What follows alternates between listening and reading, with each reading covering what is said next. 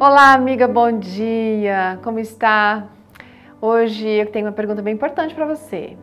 Você tem visto que às vezes o não de Deus é o melhor para você? Quem nos ajuda a entender isso é a nossa amiga Vera Diniz. Ela tem dois filhos e é uma corretora de imóveis. Ela disse que quando uh, ela e o seu esposo começaram a fazer planos para ter filhos, eles trabalhavam na mesma empresa. Ela era realizada profissionalmente, ela tinha um bom salário, um ótimo convívio com os amigos de trabalho.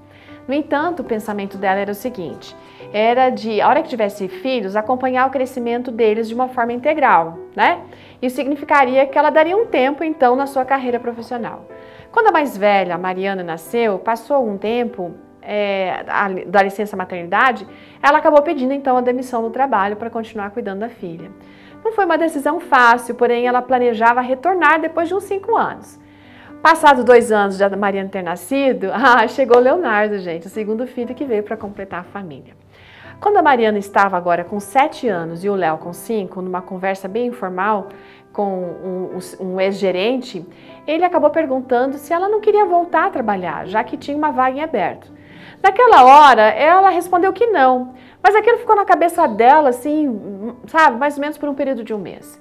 A Vera orou a Deus, pediu que Deus dirigisse tudo e que, se não fosse o melhor para sua família, então que ele não permitisse ela retornar para aquela empresa. Então, o que, que ela fez? Ela enviou um e-mail para a empresa, se colocando à disposição. Gente, só que assim, ó, os dias passavam e nada da resposta. Aí ela conta que sofreu um bocado com isso e ela ficava se questionando: o que, que eu fiz de errado? Até que uma semana depois, ela se lembrou que na oração ela tinha falado alguma coisa bem importante. Ela falou assim: ó, se for melhor para minha família. Bom, aí ela entendeu. E a partir daquele momento, ela sentiu paz e a certeza de que o retorno à empresa não era o melhor para sua família.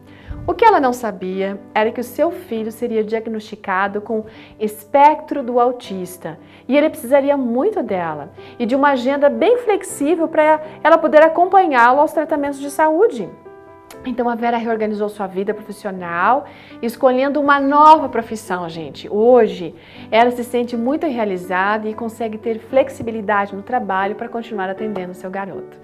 Ela disse que sonhou pequeno, né? Achando que estaria por perto dos seus filhos por apenas cinco anos. Deus estava planejando tudo de uma forma perfeita para que ela tivesse o privilégio de estar muito mais tempo com eles. Bom, gente, então eu creio que nós estamos vivendo dias em que as mães que é, estão tendo uma oportunidade muito maior de ter mais tempo com os filhos, né? E quem sabe fazer uma reavaliação das suas prioridades, do tempo que tem dedicado a cuidá-los. Sem dúvida, a gente sempre vai lembrar aqui aquele texto com muita frequência de Jeremias 29, 11, que os pensamentos que o Senhor tem a nosso respeito são sempre pensamentos não de, e, e não de mal, para nos dar o fim que nós esperamos. Às vezes o não de Deus, gente, é um sim muito importante para a nossa vida. Apenas confiemos e nada de ficar reclamando, sigamos confiando que o melhor Deus tem para nós. Ótimo dia, até amanhã. Tchau!